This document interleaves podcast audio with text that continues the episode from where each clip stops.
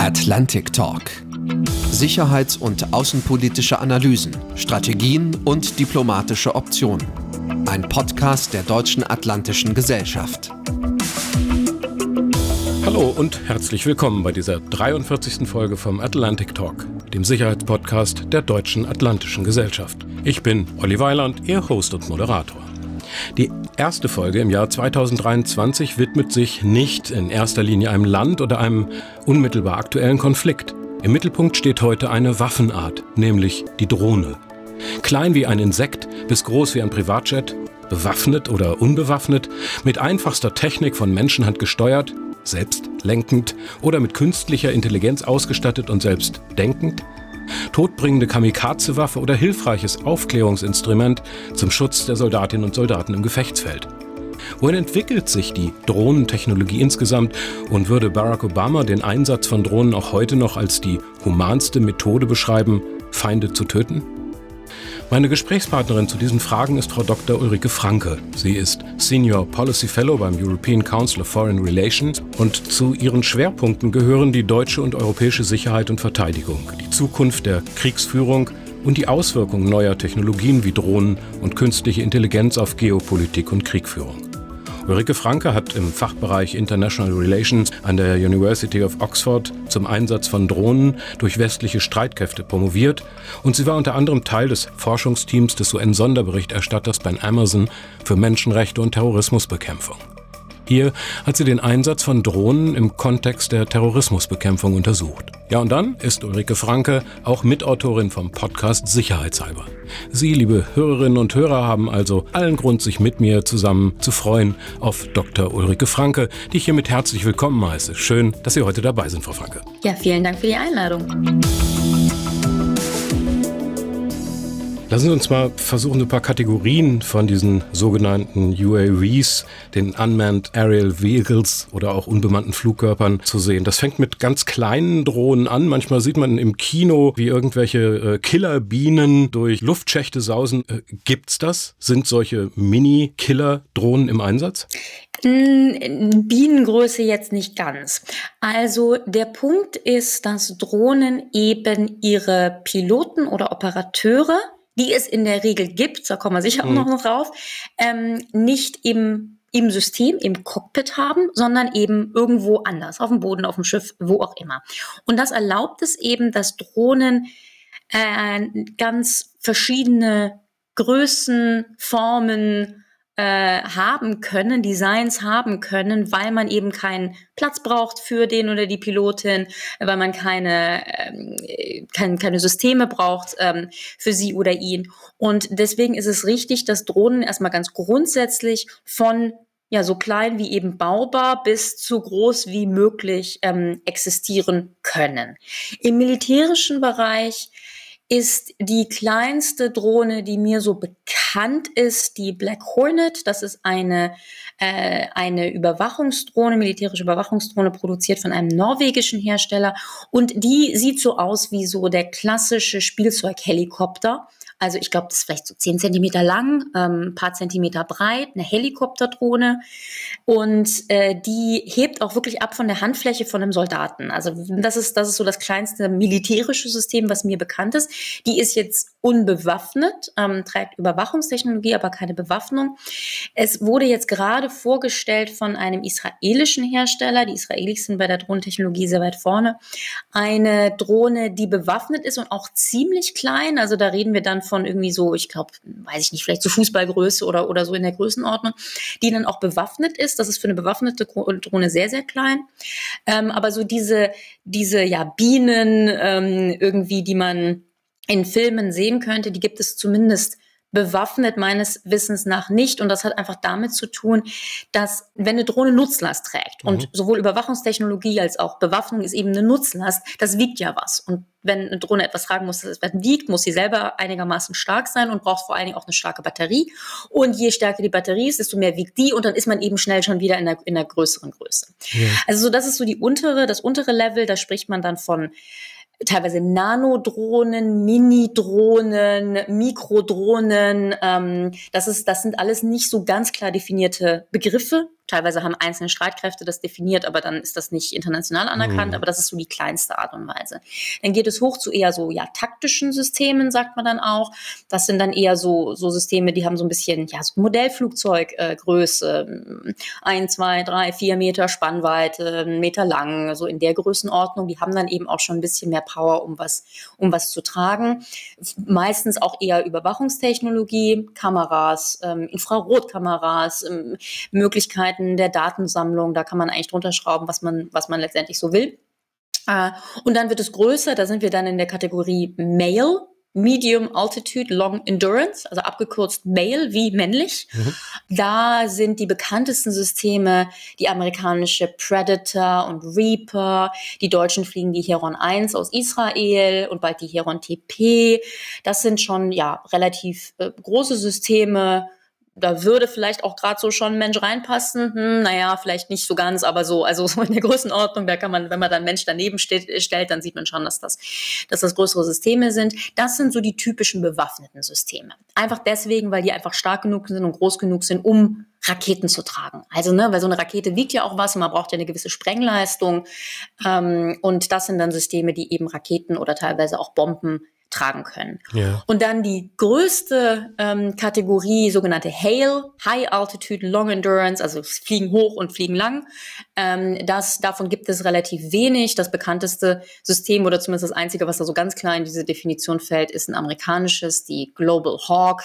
Äh, Drohne, die wollte sich Deutschland auch mal beschaffen. Vielleicht ist das einigen Hörern und Hörerinnen bekannt als Eurohawk. Das ist so ein äh, spektakulär gescheitertes deutsches Bundeswehrprojekt. Äh, das ist dann eine, eine Drohne, die hat schon 20 plus äh, Spannweite, 20 plus Meter Spannweite. Also da sind wir schon in der, in der Größenordnung von ja, so, so kleinen ähm, Passagierflugzeugen. Äh, in dem Fall, dieses, dieses System trägt jetzt nur Überwachungstechnologie, aber könnte natürlich auch Bewaffnung äh, tragen. Also Sie sehen, es gibt halt eine wirklich eine Bandbreite von ganz klein zu ganz groß äh, mit verschiedenen Nutzlasten. Und was diese Systeme vor allen Dingen halt gemeinsam haben, ist ähm, der Pilot oder die Piloten. Je größer die Drohne, desto mehr Pilote kann man so, so überschlagen. Die sitzen eben am, am Boden oder eben nicht halt in der Drohne. Beim Bau muss man immer gucken. Ne? Sie haben jetzt gesagt, die Aufnahmelast ist wichtig. Dann ist ja die Flughöhe oft äh, ein wichtiger Faktor bei der Frage, was kann eine Drohne. Die Flugdauer, haben Sie gesagt eben, da ist die Frage, wie man die betankt oder welches Antriebsmittel die haben. Das sind so Kategorien, die oft gegeneinander stehen. Ne? Je kleiner mhm. die Aufnahmelast, äh, desto höher können sie fliegen und so. Da muss man also äh, genau gucken, was ist eigentlich das Fähigkeitsprofil äh, für die Drohne, die man da ähm, einsetzt. Genau. Ich habe grundsätzlich den Eindruck, Frau Franke, dass sich das Image der Drohne verändert hat. Sie haben in dieser frühen Zeit schon geforscht darüber, darüber. Würden Sie das auch so sehen, dass der russische Angriffskrieg auf die Ukraine das Image der Drohnen verändert hat? Die saubere Drohne, die ganz zielgerichtet eine Person umbringt. Ich hatte vorhin auf äh, Barack Obama verwiesen. Die äh, ist quasi das Gegenteil von dem, was wir in der Ukraine sehen. Äh, ja, also Sie sprechen einen extrem guten Punkt an und das ist in der Tat, dass äh, das Image von Drohnen sich über die Jahre verändert hat. Von eben die Amerikaner nutzen es, um, um Terroristen umzubringen, zu der zivilen Drohne unter dem Weihnachtsbaum, was das Image erhöht hat. Als ISIS äh, aufkam, als so der Gegner, der auch mit Drohnen bekämpft wurde, unter anderem, ging auch das Image von Drohnen wieder hoch. Meines Erachtens ist jetzt die Ukraine nicht so relevant, was das Image von Drohnen spezifisch angeht, vor allen Dingen deswegen, weil wir auf beiden Seiten äh, Drohnen haben. Also sowohl die Ukrainer nutzen eben Drohnen zur Verteidigung. Das wird ja bei uns im Westen dann eher positiv gesehen. Aber die äh, Russen nutzen eben Drohnen auch für, für Angriffe, teilweise ganz schlimme Angriffe auf zivile Infrastruktur.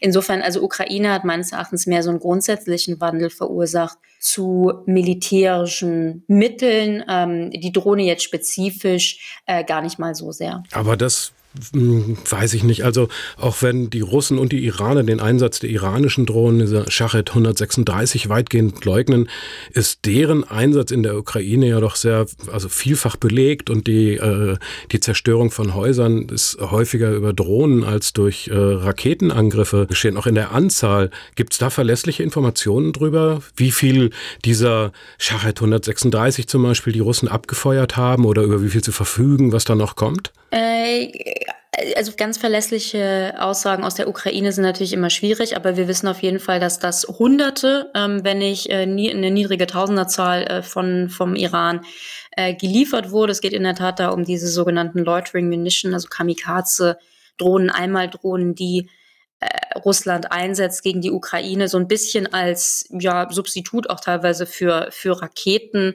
und die da auch verheerende ähm, Konsequenzen haben. Ähm, auf der ukrainischen Seite hat man dann aber eben zum Beispiel auch türkische ähm, Bayraktar TB2 äh, Drohnen, mit denen die Ukraine sich dann auch gegen Russland verteidigt.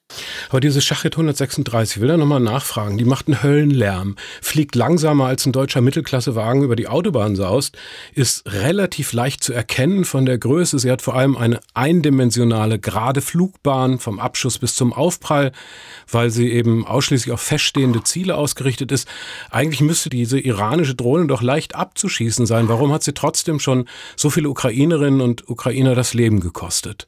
Jein, also erstens mal muss man sagen, dass die Ukrainer eigentlich sehr erfolgreich waren und ich würde sagen eigentlich erstaunlich erfolgreich darin, die diese Scheit 136 abzuschießen. Also ganz verlässliche Zahlen haben wir nicht, aber wir haben inzwischen gehen man davon aus, dass fast über 80 Prozent von diesen Drohnen aus dem Himmel geholt werden, was eine sehr hohe Zahl ist. Und ich muss eigentlich eher sagen, ich war und bin davon überrascht, wie erfolgreich die Ukrainer damit sind. Denn so Drohnen abzufangen ist nicht so einfach, ähm, leicht zu erkennen. Da würde ich schon mal ein ganz großes Fragezeichen hintermachen, weil es eben je nach System um, um teilweise sehr kleine Systeme geht. Das langsame Fliegen ist nicht unbedingt ein Vorteil, weil das bedeutet, dass manche Radarsysteme, die eben eingestellt sind auf Flugzeuge und, und nicht auf, auf Drohnen, das gar nicht unbedingt erkennen. Langsam fliegen, Vögel fliegen auch langsam und haben eine ähnliche Größe. Das ist natürlich dann irgendwie, irgendwie schwierig, das richtig anzupeilen. Die Flugbahn, also das stimmt auf jeden Fall nicht für verschiedenste Systeme. Der Witz ist ja genau auch bei diesen Einmaldrohnen, dass sie eben kreisen können, dass sie eben nicht irgendwie einfach nur wie eine Rakete von, von A nach B fliegen. Also das, die, die, der Abschuss von Drohnen, die Verteidigung von Drohnen ist ein Riesenthema. Da wird auch wahnsinnig geforscht und entwickelt, die verschiedensten Arten und Weisen, das, das zu machen. Und ähm, dass die Ukrainer da jetzt momentan doch sehr erfolgreich sind, freut mich sehr. Und ähm, ja, es hätte ich jetzt so mhm. auch gar nicht unbedingt vorhergesagt. Man hört immer wieder mal das Argument, dass es sich für eine Verteidigungsarmee, auch wie die ukrainische, materialtaktisch nicht lohnen würde, diese nur 20.000 Dollar billigen Drohnen mit viel teureren Flugabwehrgeschossen in der Luft abzuschießen. Dass man also wirklich ähm, materialtaktisch sagt, nee, äh, das kann auf Dauer nicht gut gehen, da ziehen wir den kürzeren, weil das ist zu teuer. Ist das nicht eine zynische Betrachtungsweise? Nein, das ist eine ganz klassische militärische äh, Betrachtungsweise. Kosten-Nutzen ist, ist auf jeden Fall eine Frage und ähm, das zeigt eine der Herausforderungen der Drohnenbekämpfung. Also man muss immer einsatzbar äh, sein, man muss in der Lage sein, verschiedene Drohnen abzuwehren und man muss in der Lage sein, das eben auf eine Art und Weise zu machen, die nicht zu teuer ist. Wie teuer zu teuer ist, das ist eine Abwägung. Und es gibt da eigentlich zwei Kosten-Nutzen-Kalkulationen. Die erste ist in der Tat, was kostet die Drohne, die ich abschieße, versus was kostet es mich, sie abzuschießen. Und da ist zum Beispiel aktuell in der Ukraine und eigentlich auch nicht nur in der Ukraine die Problematik, dass manche Drohnen recht billig sind, also dann ein paar tausend Euro ähm, und die Abschussmöglichkeiten teilweise teilweise in die Millionen gehen. Genau, und man will halt nicht mit einer Rakete, die eine Million kostet, auf eine Drohne, die irgendwie 2000 kostet, schießen. Aber, und das ist der Punkt mit dem Kosten-Nutzen, es gibt eine zweite Kalkulation. Die Frage ist eben, was beschütze ich? Und wenn man sagt, diese eine Million Rakete auf die zwei 1000 Euro Drohne beschützt mein Krankenhaus, mhm. dann ist natürlich der Kosten-Nutzen-Faktor ein ganz anderer. Insofern, das ist so eine militärische Abwägung, die gibt es in jedem Krieg und äh, insofern, ja, so, so funktioniert das äh, und das finde ich jetzt weniger erstaunlich. Aber nichtsdestotrotz doch bitter, dass man so rechnen muss auch. Welche Schutzsysteme für die ukrainische Abwehr wären denn jetzt weiter nötig, um diese, ich sag mal, billig Kamikaze-Drohnen, die die Russen in Schwärmen einsetzen, noch besser abfangen zu können? Spezifisch jetzt, was die, die Kamikaze-Drohnen angeht, ähm, scheint die Ukraine da eigentlich relativ gut aufgestellt. Ähm, sie hat ja inzwischen auch wirklich eine große Anzahl von Abwehrsystemen, also von dem deutschen Gepard, von dem wir wieder hören, zum Iris-T-System. Es kriegt jetzt Patriot. Gut, Patriots sollte man jetzt nicht auf kleine Drohnen schießen, aber also was da die Flugabwehr angeht, ähm, äh, gerade gegenüber diesen kleinen Systemen, meines Erachtens äh, ist die Ukraine ganz, ganz gut aufgestellt. Die Problematik für die Ukraine ist eine andere. Die Problematik ist einfach die Tatsache, dass sie nicht so viele Menschen hat und dass diese Drohnen überall in der Ukraine angreifen können, was eben bedeutet, man muss das ganze Land abdecken und das bindet Menschen und Material und braucht Material auf. Und das ist so ähm, mhm. problematisch hier. Weniger jetzt in diesem spezifischen Fall, dass es dass, dass sie nicht in der Lage sind, sie, sie abzuschießen. Also das, was Sie haben, wäre da wichtiger gegen russische Mittelstreckenraketen, die jetzt äh, auch im Gefechtsfeld relevanter sind, Bunker brechen können oder mobile Panzereinheiten ausschalten können. Dafür wäre dann das Abwehrpotenzial wichtiger gebraucht. Das verstehe ich richtig, ja. Naja, es, es macht zumindest mehr Sinn gegenüber sowas, ähm, also gerade eben diese, diese teuren Abwehrsysteme, Iris-T, Patriot und so weiter, gegen sowas einzusetzen, als ja. jetzt gegen, gegen Klein. Wird natürlich auch gemacht, aber es ist eben alles ähm, in beschränkter Zahl äh, vorhanden. Munition ist auch immer ein großes Thema und eben vor allen Dingen auch einfach ukrainische, ukrainische Soldaten.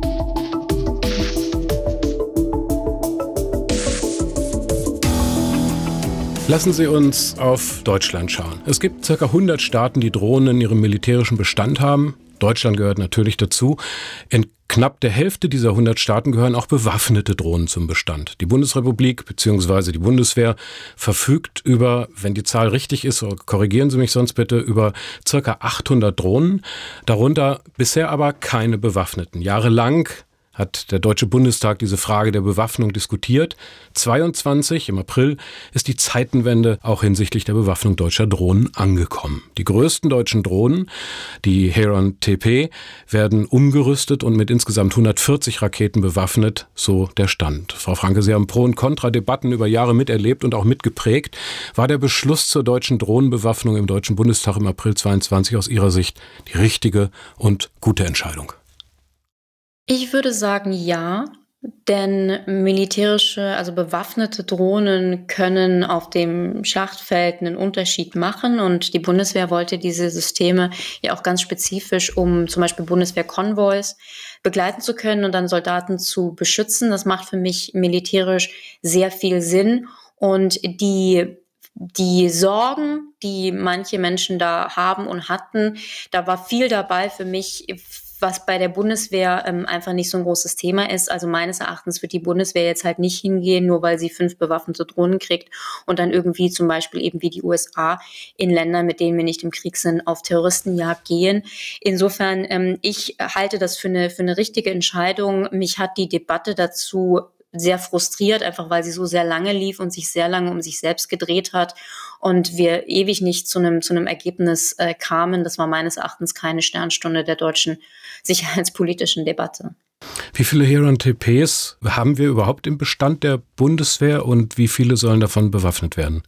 Es geht um fünf, fünf bewaffnete äh, Drohnen. Das ist natürlich eine unglaublich kleine Zahl. Also wenn man zum Beispiel mal die, sich die Türkei anguckt, in der Zeit, in der wir über die Bewaffnung von diesen fünf Ferron TP diskutiert haben, hat die Türkei eine Drohnenindustrie aufgebaut und hunderte bewaffnete Drohnen gebaut für sich selbst und für andere auch exportiert. Und ich kenne jetzt nicht die letzte Zahl, aber die, die, die Türkei hat eben weit über 100 ähm, bewaffnete Drohnen äh, selber. Also unsere fünf äh, sind da wirklich eine, eine, eine sehr geringe Zahl.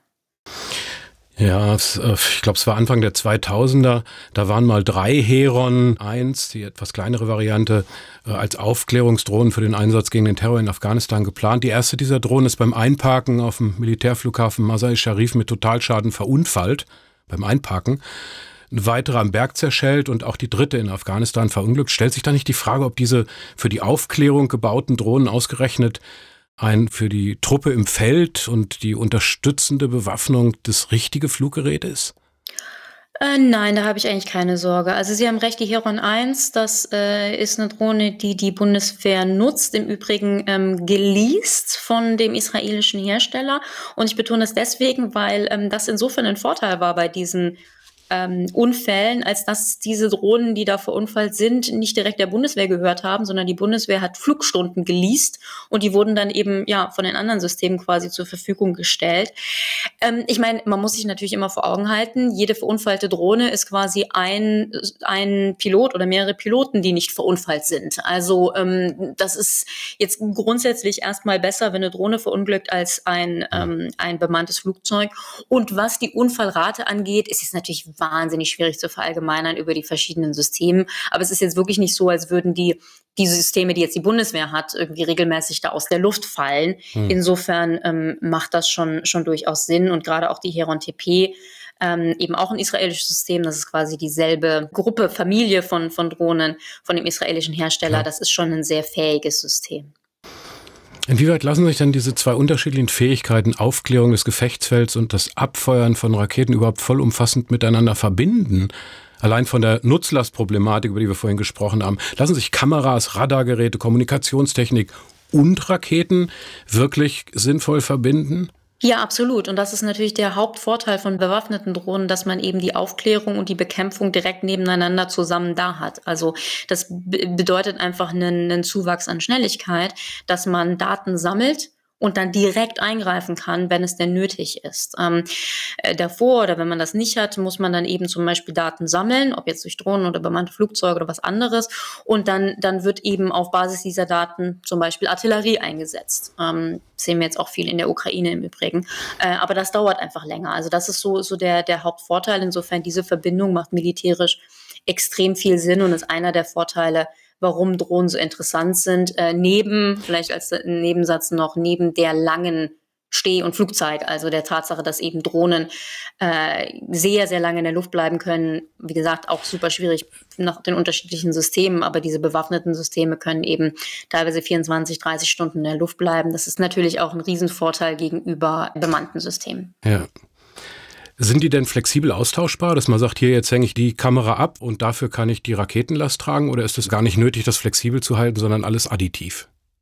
Das kommt auf das System an. Also äh, Überwachungstechnik gegen Rakete ist eher ungewöhnlich, aber ganz viele Drohnen sind modular aufgebaut. Das heißt, dann kann man eben zum Beispiel die Wärmebildkamera dranhängen oder dann die, die Tageskamera, ähm, alles Mögliche. Also das kann ausgetauscht werden. Welche Rolle soll die deutsche bewaffnete Heron TP beziehungsweise die fünf deutschen bewaffneten Herons im Fähigkeitsprofil der NATO spielen?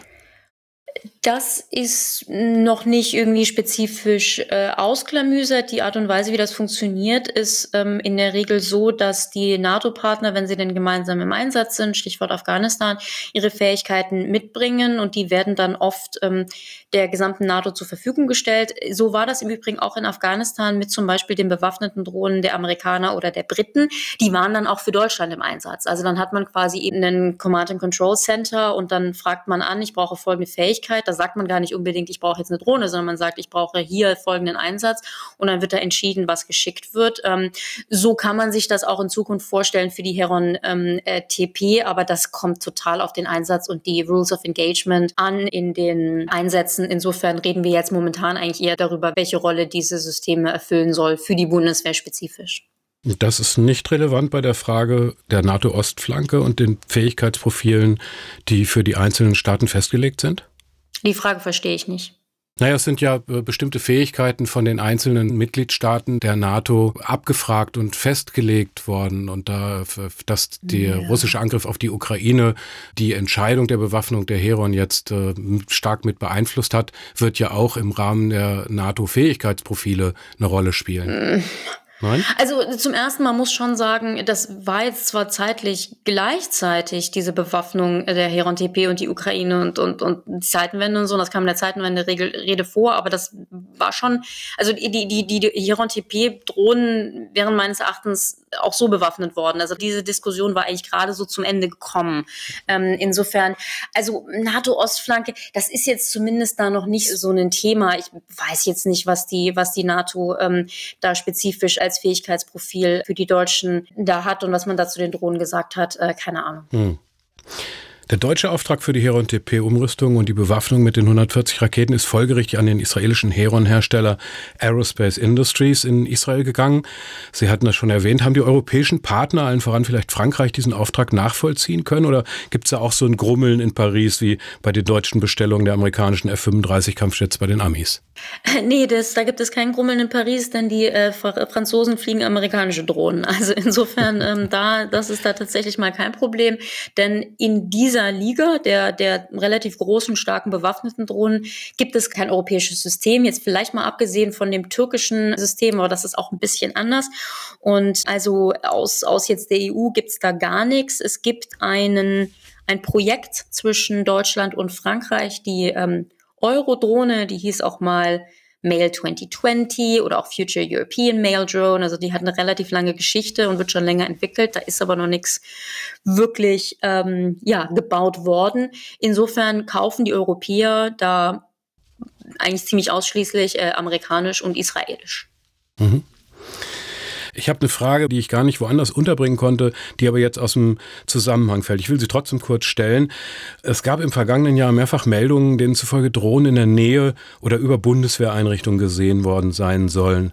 Dann hieß es, dass insbesondere Bundeswehranlagen ausspioniert worden sein sollen, in denen ukrainische Soldatinnen und Soldaten ausgebildet würden. Sind das Fake News oder haben Sie da irgendwelche Verdachtsmomente, die sich bestätigt haben? Wissen Sie irgendwas Genaues darüber? Hm.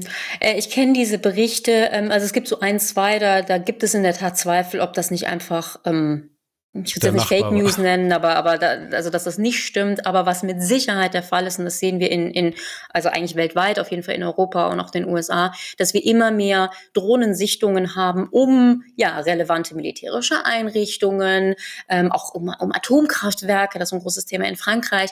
Also das, das ist auf jeden Fall äh, ein Thema und auch nicht wahnsinnig erstaunlich, als dass man eben mit Drohnen relativ gut ja, spionieren kann ähm, und das äh, gut machen kann, dann, dann nimmt man da jemanden, einen halben Zivilisten und dann kann man hinterher sagen, ach, das, ich wollte ja nur mal gucken. Und also das, das wird mit Sicherheit äh, gemacht. Ähm, und da zeigt sich eben auch wieder die Schwierigkeit der, der Drohnenabwehr, weil ja, so ein System musste eben erstmal entdecken und dann abfangen und dann mhm. rausfinden, wer es denn eigentlich geflogen hat. Das ist alles nicht so einfach. Insofern solche, solche Fälle hören wir immer wieder. Und ich bin mir da eigentlich ziemlich sicher, dass das in der Tat da ja, feindliche Mächte Drohnen nutzen, um einfach mal so Informationen zu sammeln über, über alles Mögliche.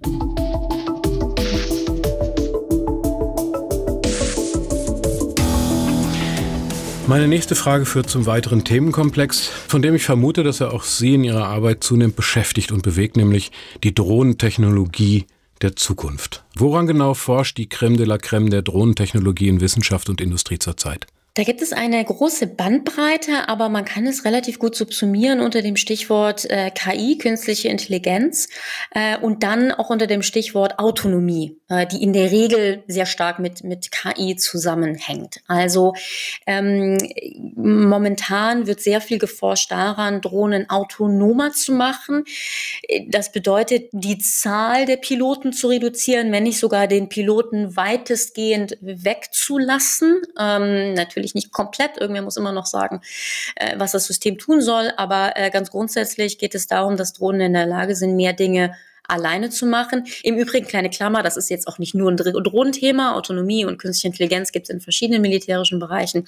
Aber genau, in den Drohnen ist das auf jeden Fall relativ weit fortgeschritten.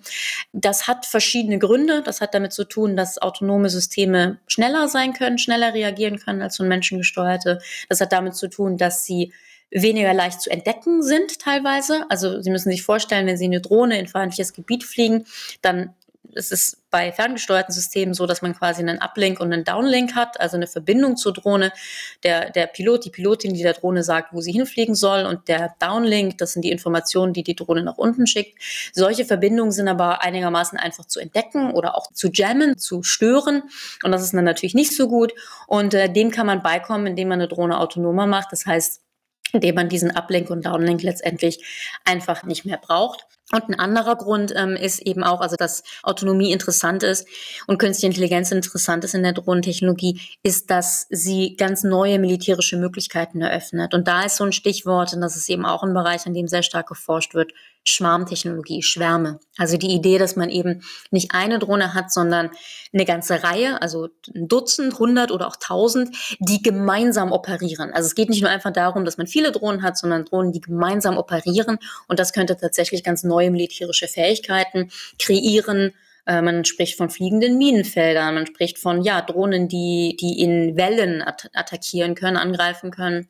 Also das ist so ein Bereich. Ich würde noch dazu setzen, vielleicht Miniaturisierung, also immer kleinere Drohnen, insbesondere auch immer kleiner bewaffnete Drohnen. Wir hatten von der Schwierigkeit gesprochen, dass ja, je kleiner eine Drohne ist, desto kürzer sie nur fliegen kann und dass es, dass da gewisse Begrenzungen gibt. Aber da hat sich schon einiges getan in den letzten Jahren, auch was Batteriefähigkeiten angeht. Äh, insofern, es gibt da eine, eine große Reihe von Entwicklungen, die, die da aktuell stattfinden in der Drohnentechnologie. Da steht da sicherlich nicht still, die, die technologische Entwicklung. Nehmen wir mal das Beispiel ähm, FCUSTIM, Future Combat Air System. Wie sehe das da aus? Also das Future Combat Air System, das ist ein äh, deutsch-französisch-spanisches äh, Zukunftsprojekt, das so in den 2040ern fliegen soll. Da geht es um ein bemanntes Flugzeug, begleitet von unbemannten Drohnen, Schwärmen ähm, und das alles eingebunden in eine sogenannte Kampfwolke, eine Combat Cloud, also in der, in der Verbindung mit vielen Systemen am Boden und in der Luft und auf dem Wasser und alles Mögliche. Und das wird gerade entwickelt von, von Airbus und Dassault also ein deutscher und französischer Hersteller. Und die Idee ist einfach, ja, man hat ein, ein Kampfflugzeug äh, der sechsten Generation, also das kann dann ganz viele äh, aufregende Dinge, da sitzt aber noch ein Pilot, eine Pilotin drin, äh, wird begleitet von einem Drohnenschwarm und dieser Drohnenschwarm, ja, kann eben helfen aufzuklären, kann helfen, feindliche äh, Flugzeuge vielleicht auch äh, anzugreifen oder dabei zu helfen, kann helfen, bei den Boden mit anzugreifen. Das sind also die Überlegungen. Da ist aber tatsächlich noch viel in der Debatte. Also das ist alles noch nicht so ganz fest festgesetzt, denn fliegen, wie gesagt, soll das Ding auch erst in den 2040ern. Ja, aber nochmal dazu, also da fliegen, sagen wir mal, 100 äh, Drohnen, die äh, in diesem System eingebunden sind und die Informationen liefern. Die Combat Cloud, das ist doch ein Hilfsinstrument letztlich für den Menschen, weil so viele Informationen in Echtzeit reinkommen, vielleicht auch von Soldaten, die im Gefechtsfeld sind, vielleicht auch von Satelliten, alle Datenströme miteinander verbunden, die der Mensch aber überhaupt nicht mehr wahrnehmen und in Echtzeit auswerten kann. Sprich, die Combat Cloud soll doch dem Menschen, von mir aus dem Pilot in dem äh, Kampfflugzeug, bei den Entscheidungen helfen, die er selber überhaupt nicht mehr treffen könnte. Wie geht genau diese Schnittstelle? Wie lässt sich das zum Beispiel in der Präambel des Grundgesetzes formulierte Bewusstsein, das hier letztlich in der Combat Cloud erzeugt wird, das Bewusstsein des deutschen Volkes vor seiner Verantwortung vor Gott und den Menschen, die es äh, im Grundgesetz heißt in der Präambel, äh, in die Handlungsempfehlung einer KI an einen Piloten algorithmisch überhaupt organisieren. Mhm. Also was Sie beschreiben, ist, ist was äh, subsumiert wird unter dem Stichwort Man-Machine-Teaming. Ähm, also da geht es eben darum quasi, äh, dass man, dass man noch Menschen im System hat, die Entscheidungen treffen, aber denen eben geholfen wird von KI-unterstützten äh, Systemen, insbesondere, Sie haben es eigentlich äh, angesprochen, in der Datenanalyse und auch in Command and Control. Also ganz praktisch heißt das, dass eben Daten gesammelt werden von Sensoren, ähm, oder von Menschen. Also das ist eben Intelligence Gathering, das kann Human Intelligence, also menschliche ähm, Daten sein oder ähm, von, von Maschinen. Die werden dann eingespeist äh, und analysiert. Das kann eben auch viel von der Maschine ähm, gemacht werden. Zum Beispiel eben, wenn es darum geht, feindliche Fahrzeuge zu erkennen. Nehmen wir mal das Beispiel. Und die, die Maschine, der Computer, der Algorithmus ähm, identifiziert dann verschiedene Fahrzeuge und sagt, ich denke, das ist ein feindliches Fahrzeug, ich denke, das ist ein ziviles Fahrzeug. Und ähm, der Mensch, so die Idee, äh, nimmt sich quasi diese Informationen und, und ähm, trifft auf Basis dieser Informationen Entscheidungen. Die Problematik ist natürlich, dass ähm, nicht jeder Schritt vom Menschen noch verfolgt wird und auch teilweise verstanden werden kann. Es ist nicht, ja. es ist dem Menschen nicht unbedingt klar, warum ein Fahrzeug als feindlich designiert wird und ein anderes mhm. nicht. Da wird sehr stark momentan daran geforscht, äh, sogenannte explainable AI, also quasi sich selbst erklärende künstliche Intelligenz zu entwickeln, die ein bisschen klarer macht, warum sie zu gewissen Ideen gekommen ist. Aber diese Frage, die Sie jetzt ansprechen, inwieweit ist da der Mensch noch in, in der Lage, das einzuschätzen, das ist die große Debatte, die wir auch aktuell sehr stark haben. Ähm, man gibt zum gewissen Grade eine Kontrolle auch ab und zum gewissen Grade muss man dem Computer dann eben auch vertrauen und ja, das äh, will man eben auch nur machen und sollte man nur machen, wenn man, wenn man der Meinung ist, dass der Computer da eine sehr, sehr geringe Fehlerquote hat. Ja, und nach welchen Kriterien er ähm, sozusagen von den Grundalgorithmen erstmal ausgestattet ist. Die zu verstehen ist dann ja auch nicht ganz einfach für einen Piloten. Das ist nicht ganz einfach und zum Teil sogar nicht möglich. Also in der künstlichen Intelligenzforschung spricht man davon Black Box, also der schwarzen mhm. Box. Das ist im Übrigen auch gar nicht nur irgendwie die militärischen Eigen. Das ist dieselbe Problematik bei selbstfahrenden Autos oder bei was auch immer. Der Punkt ist einfach künstliche Intelligenz, jetzt mal so ganz breit gesprochen. Da geht es ja um Computersysteme, die nicht programmiert wurden, sondern gelernt haben auf Basis von großen genau. Datenmengen. Und das bedeutet, dass äh, diese Systeme und deren Entscheidungsfindung für Menschen so eigentlich gar nicht mehr nachvollziehbar sind. Nicht mal jetzt für die, ja, in Anführungsstrichen Programmierer. Programmierer. Ja. Glauben Sie, dass eine, ich sag jetzt mal, ethisch verantwortlich programmierte KI dabei helfen kann, dass künftig nicht mehr jeder zuschlägt, nur weil er es kann? Dass also die KI verhindert, dass kein seinen Bruder Abel erschlägt? Kann die KI in den Waffen der Zukunft uns vor diesen scheinbar ewigen Dummheiten auch bewahren helfen?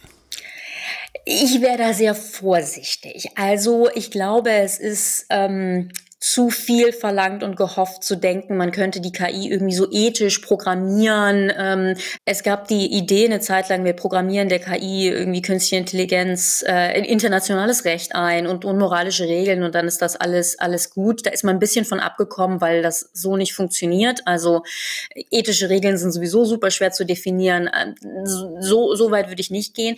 Aber natürlich ähm, gibt es viele menschliche Fehler, die aus unseren Emotionen Emotionen resultieren, die so von Maschinen eben ja nicht repliziert werden. Also Maschinen sind nicht wütend und sind nicht irritiert und ähm, sind nicht unter Stress und all das spricht natürlich dafür, Maschinen zu, zu benutzen. Aber man darf auch nicht sich dem Trugschluss hingehen, als seien Maschinen, vor allen Dingen eben künstlich intelligente Maschinen, auch nur rational und könnten alles besser. Denn was man nicht vergessen darf, ist, das sind ja Systeme, die haben gelernt auf auf Basis von Daten und zwar auf Basis der von uns kreierten und gesammelten Daten. Und diese Daten, wenn sie eben die Realität widerspiegeln, sind oft eben auch ähm, biased. Also soll heißen, da sind eben auch die menschlichen Schwächen teilweise mit, mit drin. Und äh, man hat das jetzt gesehen im nicht-militärischen Bereich, KI-Systeme, die eben, weiß ich nicht, in der Rekrutierung äh, Frauen oder Menschen mit dunkler Hautfarbe diskriminiert haben. Warum? Ja, weil die Daten, auf deren Basis die KI gelernt hat, eben mhm. genau das gemacht hat. Also sehr mit Vorsicht zu genießen, diese Idee, künstliche Intelligenz oder Maschinen seien irgendwie da ethisch besser. Aber klar, es gibt viele menschliche Schwächen und denen kann man zumindest zum Teil auch beikommen, indem man einfach ähm, ja, Maschinen einsetzt. Das war der Atlantic Talk Podcast mit Frau Dr. Ulrike Franke, Senior Policy Fellow beim European Council on Foreign Relations. Haben Sie ganz herzlichen Dank, liebe Ulrike Franke, für Ihre Zeit und Ihre Expertise. Schön, dass Sie heute dabei waren. Spannendes Gespräch. Alles Gute für Sie. Dankeschön, sehr gerne. Und das wünsche ich wie an jedem Ende des Atlantic Talks auch unseren Zuhörerinnen und Zuhörern. Ich würde mich freuen, wenn Sie sich gut informiert fühlen, sich das Dranbleiben auch in dieser Folge für Sie gelohnt hat und Sie vielleicht die eine oder andere Frage weiter beschäftigt. Die Deutsche Atlantische Gesellschaft ist ein Verein.